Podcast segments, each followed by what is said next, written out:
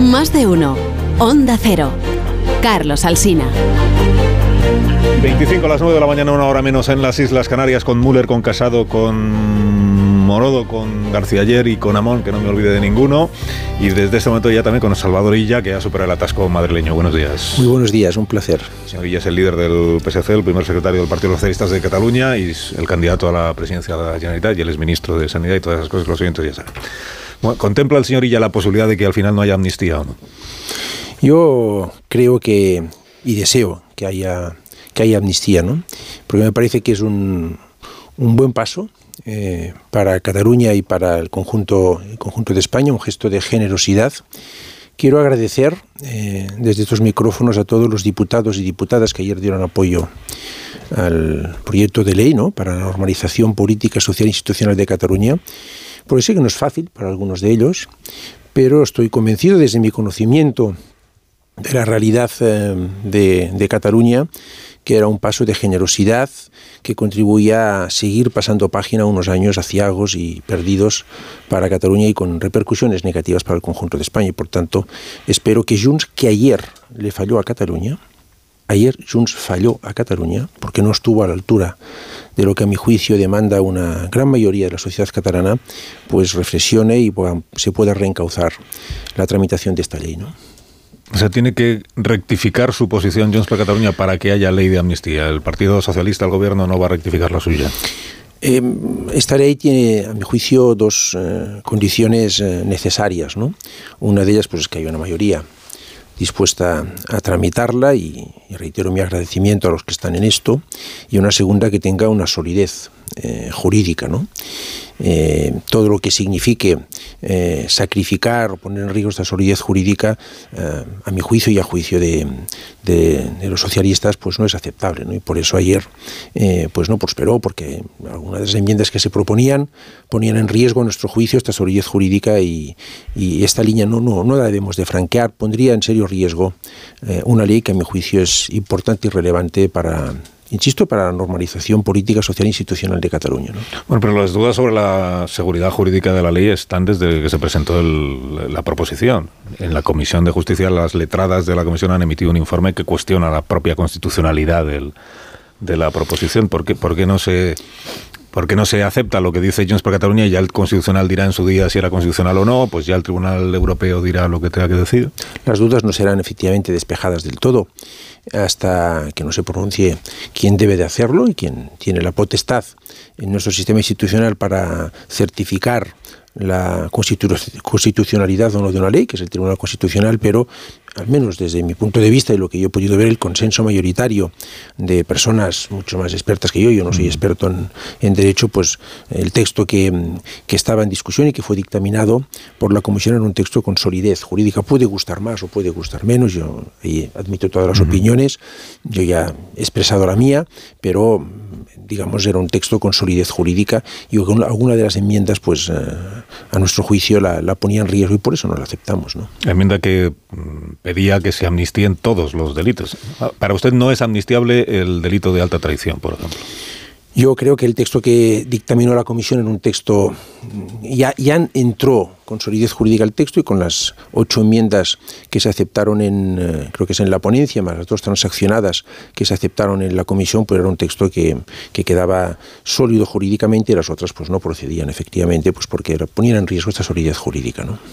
¿Qué pasa si dentro de un mes el Partido Socialista ha cambiado de criterio y ha aceptado las enmiendas de Junts Catalunya?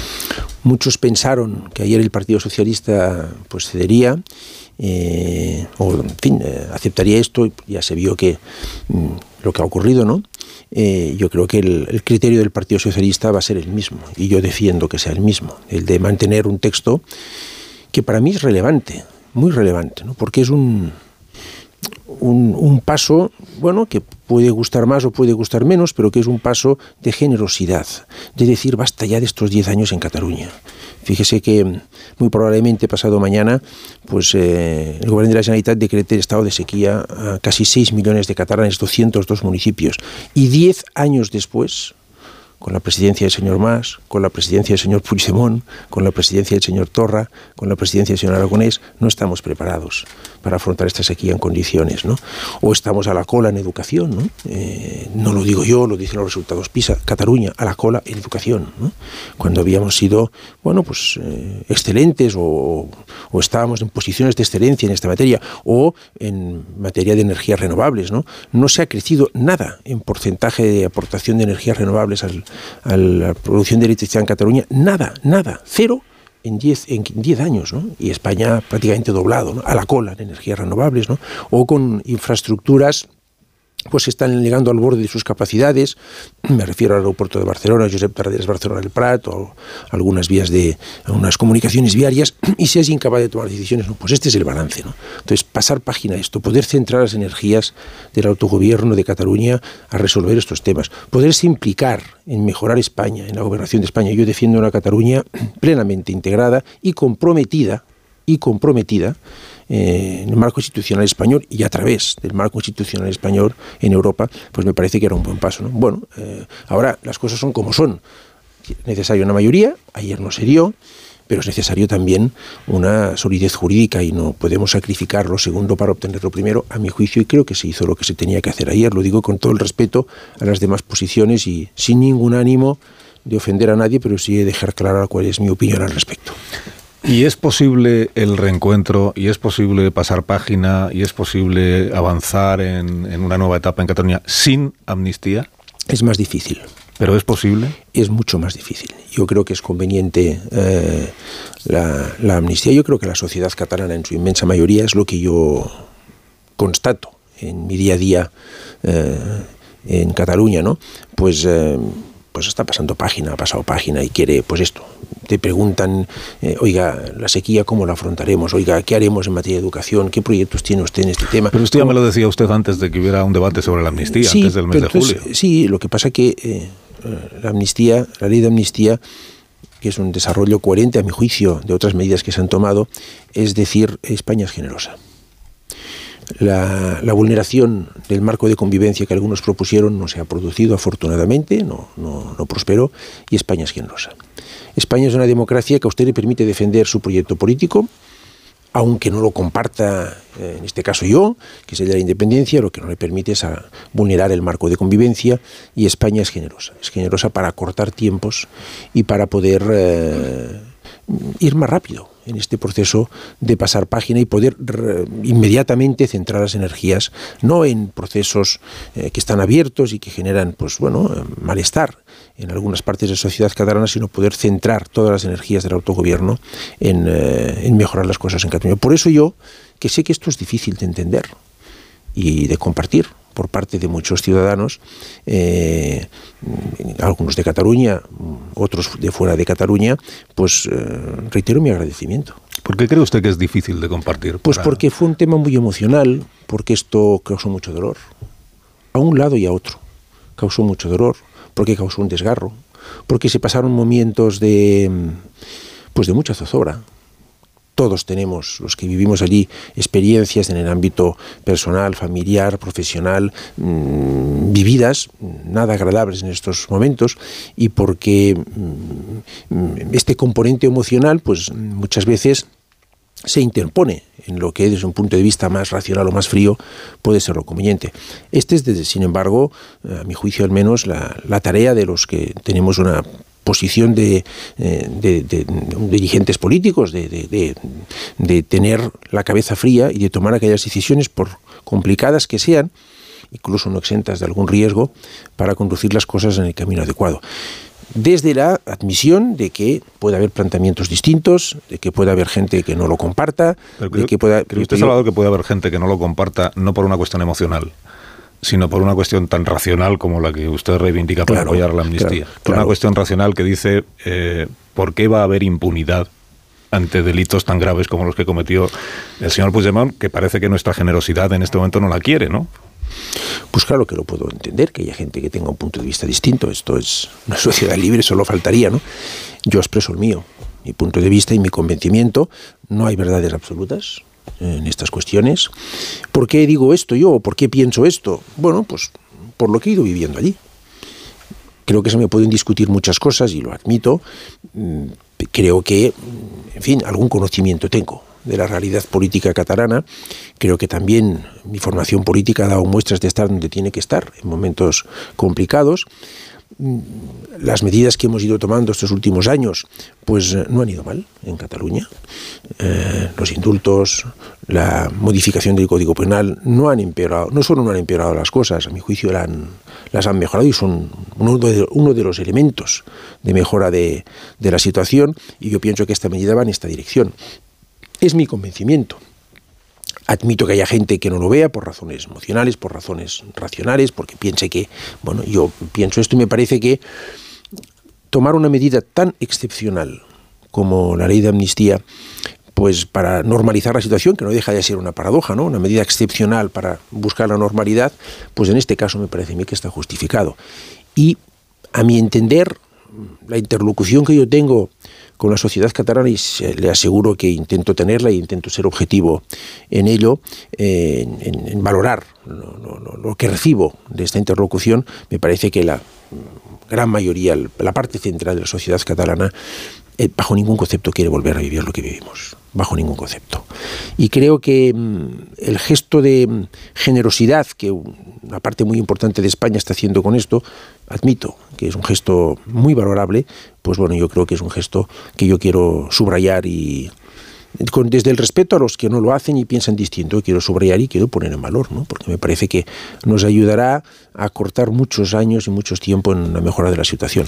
Puede que me equivoque, puede que sí. Si me equivoco, no tenga usted ninguna duda que se lo reconoceré.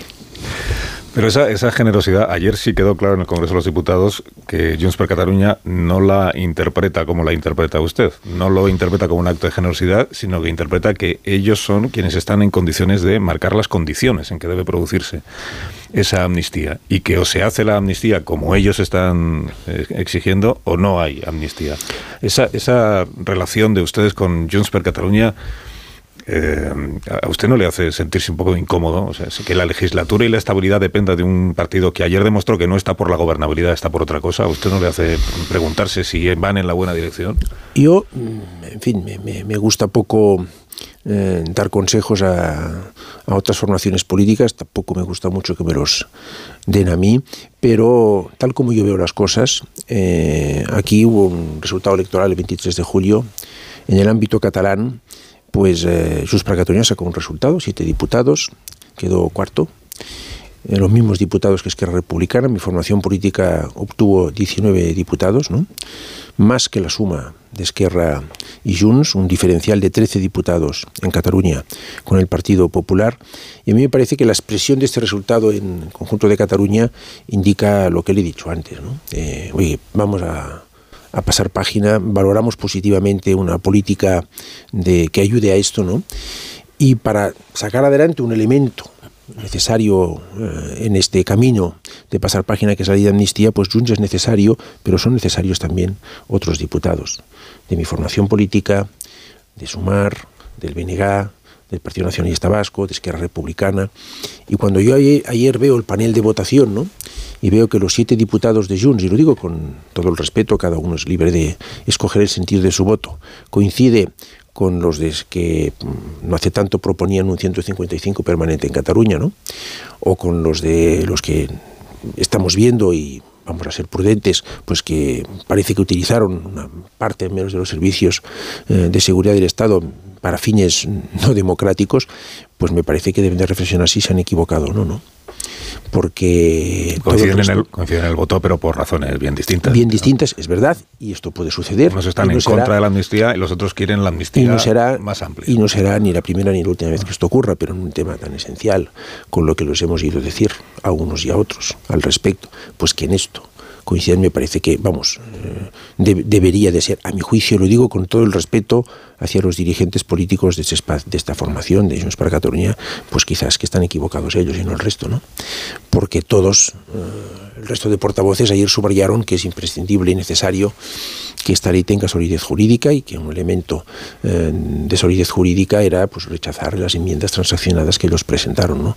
Incluso fue explícito el portavoz, por ejemplo, los portavoces de, de, de Esquerra Republicana. Entonces ellos son necesarios para esta mayoría, pero La, la, la, la mayoría de la, de la población, de la ciudadanía de Cataluña, lo que quiere es que miremos hacia adelante. ¿Usted cree que Puigdemont de verdad quiere una amnistía o quiere demostrar quién manda? Pues no lo sé.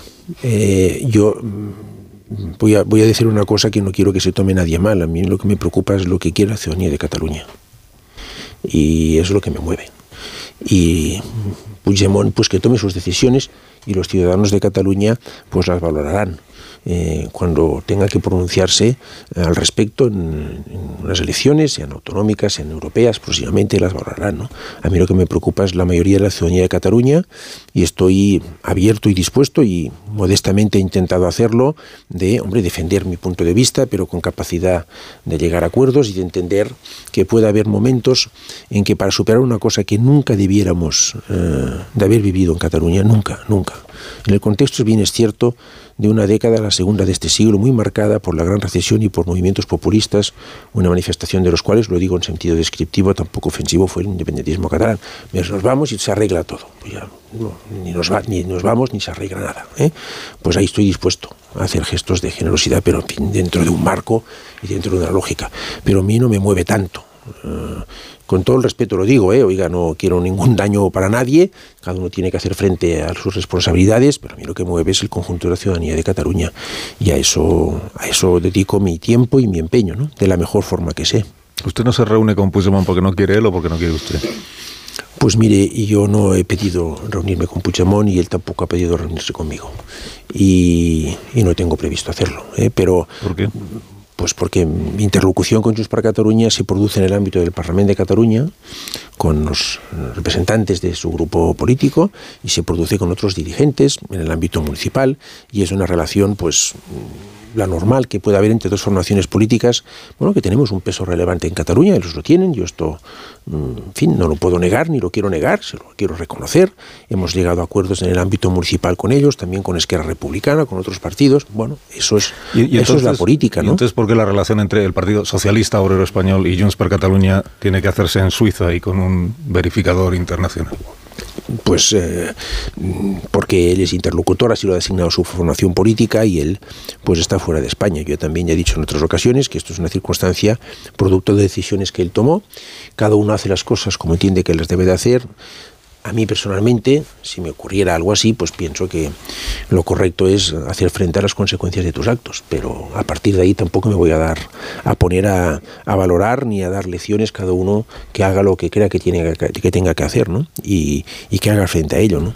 A mí lo que me importa es, lo insisto, insisto en ello, ¿eh? lo que me importa es que no quedemos eh, encallados en, en, todo esto y que Cataluña pueda mirar eh, hacia adelante. En, de, fíjese que le he mencionado cuatro temas y habría más mm. que, que me duelen mucho, ¿no? Porque creo que perjudican a Cataluña y creo que, que, tampoco son buenos para España, porque yo creo que a España le conviene una Cataluña pues que tenga otra vez todavía más dinamismo económico, que pueda disputar con todo el respeto el liderazgo económico a, a Madrid y que pueda pues, ser pionera como ha sido en muchas cosas, ¿no? Y ahora esto no, no lo estamos, desgraciadamente, no lo estamos viendo, ¿no? Cuando dijo usted al comienzo de esta conversación que agradecía a los diputados que ayer votaron a favor de la proposición de ley, eh, sabiendo que para algunos de ellos no ha resultado fácil. ¿Estaba pensando en algún diputado o No. algunos diputados de su partido? No, eh, no, pero me hago cargo que pues en otras partes de España, aunque fíjese, eh, nos vimos hace poco con, me vi, tuve ocasión de verme con los otros eh, compañeros y compañeras de, del Partido Socialista Obrero Español en La Coruña, en la convención que hicimos, que hicimos, y la verdad es que fue un clima, aparte de cordial, muy afectuoso. Y me sorprendió y le sorprendió a la delegación de compañeras y compañeros del PSC, éramos 108, pues el, el, el en fin, el afecto, el, la generosidad del resto de, de, de, compañeros de otras partes de España. Pero me hago cargo que pues no es lo mismo ver esto desde, pongamos por caso, Extremadura o Madrid que desde Cataluña. ¿no? Esto me hago perfectamente cargo y por eso mis palabras de agradecimiento. ¿no? El documento que firmó el Partido Socialista, no el PSC, el Partido Socialista con Junts per Cataluña, el que firmaron Santos Sardán y, y el señor Puigdemont, el acuerdo, que se presentó como acuerdo de legislatura y ahora ya vemos que era acuerdo solo para la investidura. Eh, ¿El texto de ese documento le fue consultado a usted antes de firmarlo? Yo tengo toda la confianza con, eh, con, las personas que llevaron esta negociación, entiendo lo que es una negociación y vi positivo los acuerdos que se alcanzaron. ¿no? Y no, no estuve al corriente de lo que tenía que estar al corriente y dije en su momento, y creo que hicimos y hice lo que teníamos que hacer, que nosotros estábamos para que las cosas fueran en la dirección que pensamos que es correcta y no para querer tener cuotas de protagonismo, ni fotos, ni aparecer, ni dejar de aparecer. ¿El relato que se hace en ese documento de lo que fue el proceso, usted lo comparte? Yo estoy en el 2024. Eso es que no. Yo estoy en el 2024. Y, y miro y me, y me, preocupa, y, sí, pero no, le digo porque yo estoy en lo que estoy, ya creo que lo he dicho con bastante claridad, mm, acepto y avalo y, y hago mío lo que, pero yo estoy pensando en, en los retos que tiene Cataluña hoy en los próximos años una Cataluña, insisto, que yo defiendo, defiendo. Y creo que además está en sintonía con lo que piensa la mayoría de catalanes, que pues tenga sus instituciones de autogobierno, que funcionen correctamente, que no lo han hecho en los últimos años, a mi juicio, y que se implique muchísimo más ¿no? en el conjunto de España y, y, que otra vez vuelva a ser respetada en Europa. ¿no? Yo me alegro que ayer el señor Aragonés se reuniera con comisarios, yo ya me reuní con ellos hace un año. Lamento que lo hagan en el tramo final de la, del mandato de estos comisarios, ¿no? Pero es una buena noticia, porque hacía muchos años que íbamos ahí y no nos veíamos con nadie, con nadie. La región que genera un 20% de la, números redondos de la economía española, no nos veíamos con nadie. Pues, pues, pues mire, eh, y es un competidor, un competidor mío, ¿no? Al que le gané, por cierto, las elecciones, ¿no? Mm, pero me alegro de esto, eso es lo que yo quiero, ¿no? Pero estar en el 2024 no significa tener que olvidar, eh, el suyo es un partido y el de Sánchez es un gobierno que si algo reivindica es la memoria democrática. Por tanto, tener presente qué es lo que sucedió realmente en el año 17 y qué es lo que no sucedió, supongo que usted está de acuerdo en que es yo no lo voy a, yo esto no lo voy a olvidar jamás, ni yo ni nadie de los que lo vivimos. Pero el relato que el PSC venía haciendo del proceso eh, en mi opinión, no coincide con lo que aparece en el documento que firmó el PSOE. No sé si no, yo me, ya he dicho al respecto al documento lo, que lo, lo, suscribo, lo avalo, en fin. Yo, mm, olvidar lo que pasó en el 17, yo no lo voy a olvidar, ni creo que lo debamos, que lo debamos de olvidar. Fue muy duro, no fue nada bueno, a mi juicio, y creo que, mm, que lo que se trata es de pasar página de esto abrir, empezar a escribir una nueva página en, Cataluña y en el resto de España, pero sin olvidarlo, ¿eh? justamente para aprender eh, de aquello. ¿no? Y me parece que esto se dirá lo que se diga en público y, en fin, cuando no... Mmm, hay algunos que tienen mucha necesidad de, de, expresiones muy grandilocuentes, pero la realidad de la vida es que nadie lo ha olvidado y que yo creo que la inmensa mayoría de catalanes, una mayoría muy amplia de catalanes, mmm, ven que aquello no es bueno que lo repitamos, ni mucho menos, ¿no? Lo tienen muy presente en la memoria, ¿eh? ¿Tipo te Antonio Casado? Pasar páginas, según se ha explicado usted, significa, entre otras cosas, superar ya de verdad lo de la ley de amnistía, que se apruebe. Pregunto, pregunto, ¿cree usted que hay jueces conjurados para evitar que la amnistía llegue al boletín oficial del Estado? Yo no, no voy a decir nada que, que comprometa ni ponga en, en, duda la labor de ningún juez. Yo tengo un respeto escrupuloso por la voz de, Poder Judicial, pido al Poder Judicial que tenga también un respeto escrupuloso por lo que es la labor del legislativo y del ejecutivo y los jueces hacen lo que tienen que hacer y si hay cuestiones mmm, que en el ámbito del poder judicial pues no se ajustan a lo que tiene que ser el propio poder judicial tiene sus mecanismos para depurarlo yo en esto he intentado ser siempre muy escrupuloso y, y voy a seguir intentando siéndolo ¿eh? intentar siéndolo gracias. Sí, ¿por qué el partido pues, eh, su partido el PSC ha sido marginado de las conversaciones con Junts? Yo no me siento marginado de ningún tipo de conversación. La relación del, del, PSC con el PSOE probablemente en los 45 años de, de, historia ya, ¿no? de nuestra formación política, pasa por uno de los momentos de mayor uh, sintonía. ¿no? Fruto no tanto de relaciones personales que podamos tener o dejar de tener, sino fruto de un momento muy complicado que vivimos en Cataluña, que provocó un diagnóstico muy compartido de lo que había que hacer y sigue siendo un diagnóstico muy compartido. Yo he tenido siempre, sin fin, sintonía, no me he sentido marginado, pero ya le he dicho, no he buscado, a otros quizá lo busquen, ni, ni más ni menos protagonismo, he buscado que las cosas vayan en la dirección que nosotros creemos que tienen que ir he intentado ayudar a que esto ocurra, ¿no? Pero no me preocupa todo lo demás, no me preocupa demasiado, ¿no? Pero preferiría usted que hubiera dos ministros del PSC en lugar de solo uno. Eh, yo he pensado siempre y lo he dicho, eh, así lo he expresado, que el, gabinete lo tiene, lo tiene que constituir el presidente del gobierno. Cuando él me ha consultado eh, sobre alguna cuestión, le he dado mi parecer, pero siempre he empezado diciendo, el gobierno lo haces tú, presidente, y vas a tener el apoyo del PSC para tomar las decisiones que tú creas que tienes que tomar.